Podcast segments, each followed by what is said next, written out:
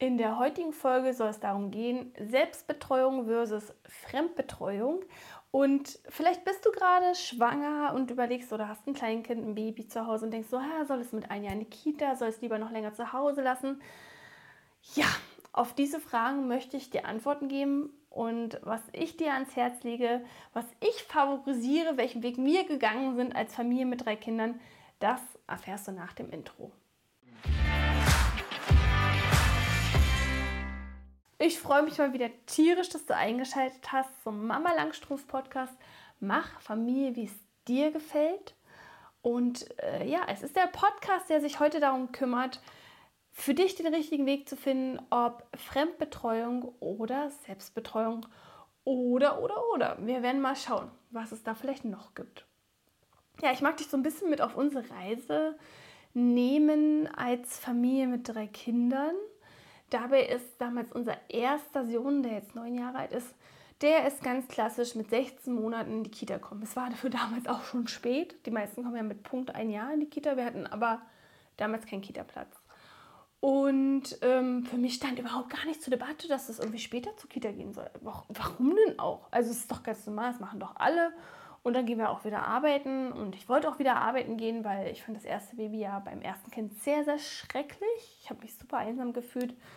Und ähm, ja, auch nicht so wertvoll. Und auf jeden Fall wollte ich wieder arbeiten gehen. Und für mich stand es außer Frage, dass ich, äh, ja, dass das Kind mit ein Jahr am besten in die Kita geht. So, und äh, so war das dann halt auch. Und ich fragte mich dann auch so, hä, wie schaffen das denn Eltern, ihre Kinder erst um 9 abzugeben und um 15 Uhr schon wieder abzuholen? Wie geht denn das? Arbeiten die denn alle nicht? Ja, so war damals meine Einstellung. Und es hat sich dann im Laufe der Jahre so ein bisschen gewandelt, ähm, weil, ja, weil wir einfach äh, fertig waren. Wir haben gemerkt, wir verbringen super wenig Zeit mit unserem Kind. Also wir haben halt beide im Schichtdienst gearbeitet und uns immer abgewechselt. Wir mussten teilweise Menschen finden, die unser Kind aus der Kita abholen, weil wir irgendwie spontan länger arbeiten mussten. Und es war auf jeden Fall ganz grausig und unser Sohn musste auch oft zum Frühdienst und hat beim Abgeben ganz, ganz oft geweint. Und es fühlte sich, es fühlte sich schon damals nicht, nicht richtig an und nicht gut. Und ich habe damals aber gedacht, ja, es ist halt so, muss ich so machen. Ja, machen alle so. Wir müssen ja auch arbeiten. Und auch als das Kind dann immer geweint hat beim, beim Abgeben, dann habe ich auch gefragt, Mensch, soll ich lieber schnell gehen? Mache ich das dann genau richtig? Ja, ja, machen Sie genau richtig, einfach schnell gehen und dann ist alles gut. Mm, und es fühlte sich eigentlich ziemlich schlecht an. Aber wie gesagt, das machen alle so, also haben wir es auch so gemacht. Und dann wurde ich mit meinem zweiten Kind schwanger und ich merkte auf einmal, es verändert sich was in mir. Ich möchte auch mehr Zeit mit meinem anderen Kind verbringen. Und ähm, da begann das schon ein bisschen, dass sie die Kita-Zeiten reduzieren konnten. Ich war dann allerdings auch zu Hause. Das ging dann natürlich leichter mit äh, in der Schwangerschaft schon. Mm, wir haben die Kita-Zeiten reduziert auf nur noch äh, drei Tage die Woche, weil ich auch gemerkt habe, hey, ich mag mein Kind schon gerne oder mich unterstützen lassen bei der Betreuung meines Kindes, aber nicht fünf Tage von 8 bis 16 Uhr, sondern weniger. Und da konnte ich das natürlich auch gewährleisten durch die Schwangerschaft und dass ich zu Hause war. Und dann war eigentlich auch klar, dass unser zweites Kind ja mit, mit, ähm, mit einem Jahr circa in die Kita kommt. Bis, ja, bis eine Freundin kam, die äh, ziemlich zeitgleich ein Kind bekommen hat und meinte, nee, unser Kind bleibt erstmal zu Hause, das lassen wir nicht fremd betreuen. Und ich dachte so, Gott, um Gottes Willen, was? Das geht ja auch.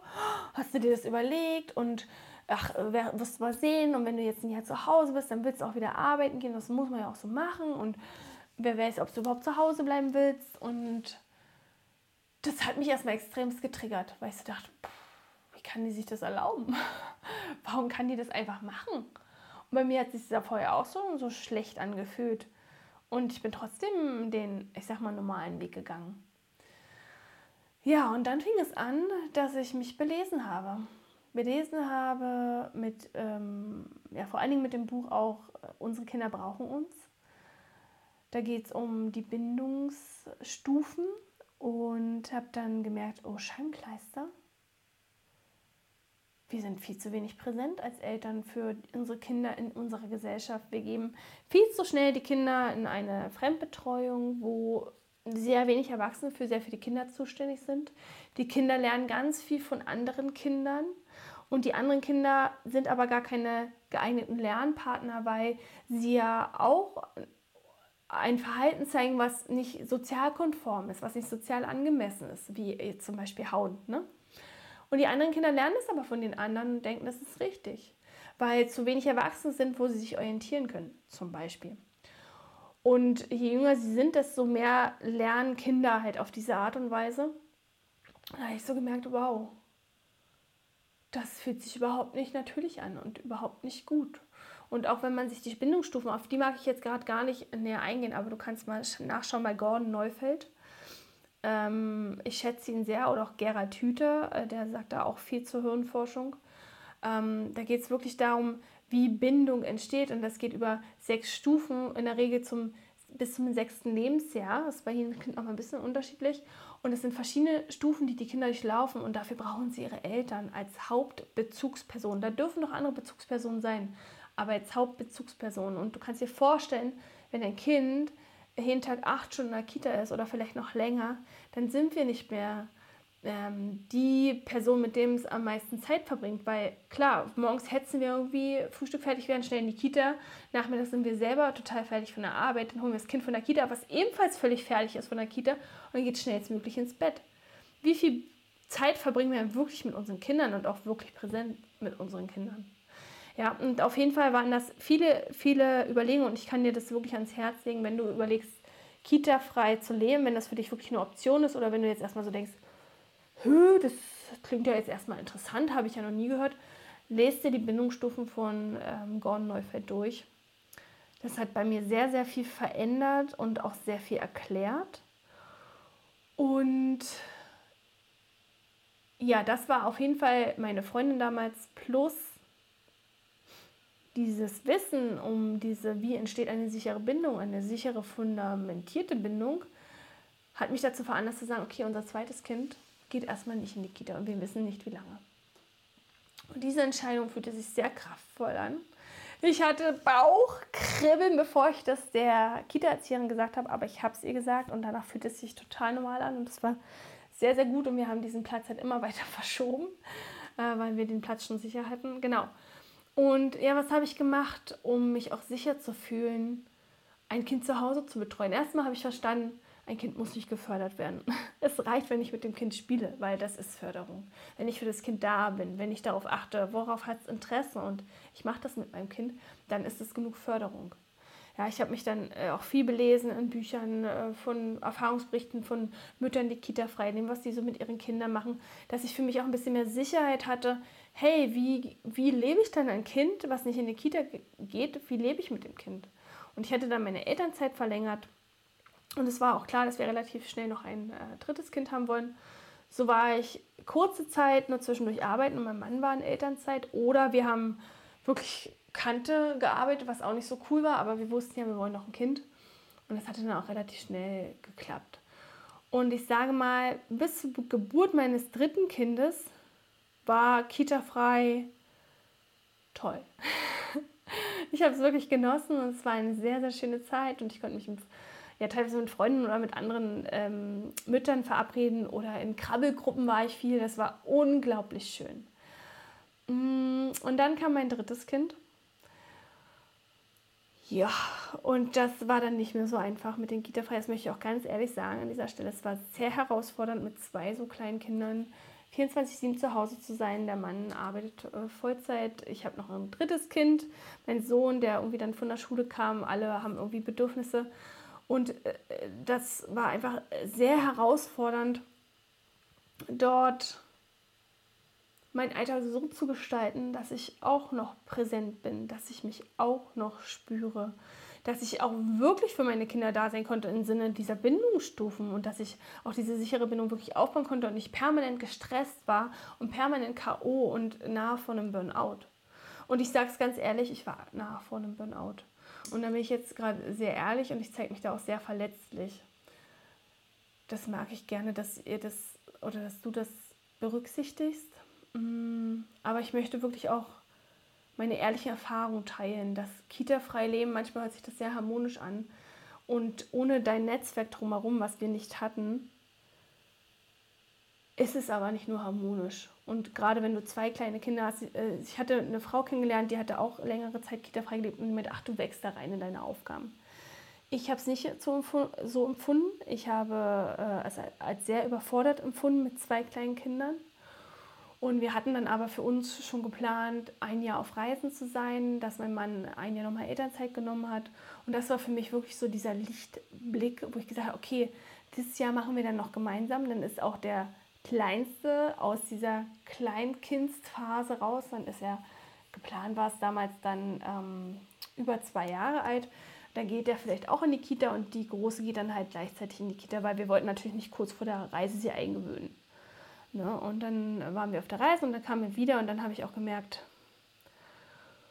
ja, ich brauche Unterstützung. Ich hatte schlechtes Gewissen, gerade gegenüber meinem Kleinen, der noch nicht drei war und wir ihn dann in der Kita angemeldet haben, weil meine Meinung ist wirklich, bis drei ist, es ist wirklich meine persönliche Meinung, aber auch tatsächlich auch fundiert durch diese ganzen Entwicklungen von Bindung, ähm, dass drei Jahre wirklich so ein magisches Alter ist, von, ähm, ja, für, um sich für eine Kita zu entscheiden.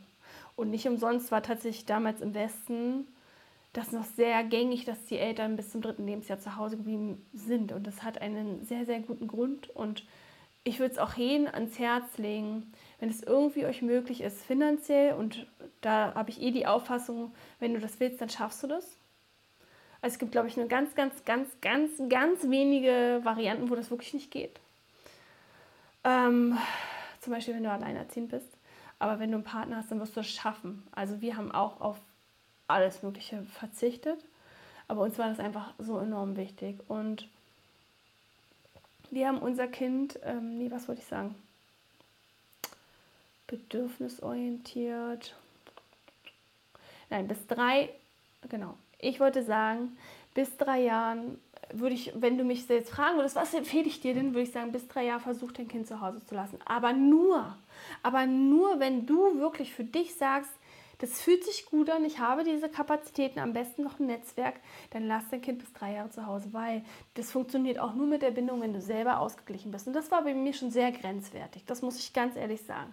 Das war bei mir sehr grenzwertig und ähm, du musst halt wirklich sagen, ich habe die Kapazitäten dafür, ich mache das. Weil dein Kind hat nichts von dir, wenn du sagst, ich bleibe zu Hause, bist aber die ganze Zeit genervt und willst eigentlich viel lieber arbeiten gehen. Dann hat es auch keinen Mehrwert. Und da würde ich für dich eher dafür plädieren, dass du sagst, hey, ich hole mir Unterstützung, aber vielleicht halt nicht fünf Tage die Woche, sondern vielleicht nur drei Tage die Woche Kita. Oder vielleicht nicht von 9 bis 16 Uhr, sondern vielleicht von 9 bis ähm, 12 Uhr bis zum Mittag. Ja, es ist ein kleiner Zeitraum, aber da kannst du mal Luft holen. Und das ist, das ist auch schon viel, viel wert. Also, wenn du mich jetzt nach meiner Erfahrung fragst und fragst, hey Vivian, wie würdest du das empfehlen mit deinen Erfahrungen? Dann würde ich dir empfehlen, spürst mal rein, willst du das wirklich oder willst du eigentlich viel lieber arbeiten gehen? Dann geh arbeiten. Und ich würde dir weder für den einen Weg noch für den anderen Weg eine Empfehlung aussprechen, sondern ich würde sagen, pass es auf deine Verhältnisse an und guck mal, es muss ja nicht Kita ganz oder gar nicht sein. Es gibt ja auch Tagesmütter oder du holst dir einen Babysitter, wo du stundenweise betreuen lässt, weil du vielleicht auch in den ersten drei Jahren nur zwei Tage betreuen lässt dass du wirklich auch ein bisschen Luft tun kannst, dass du ein bisschen was für dich tun kannst, was ultra wichtig ist.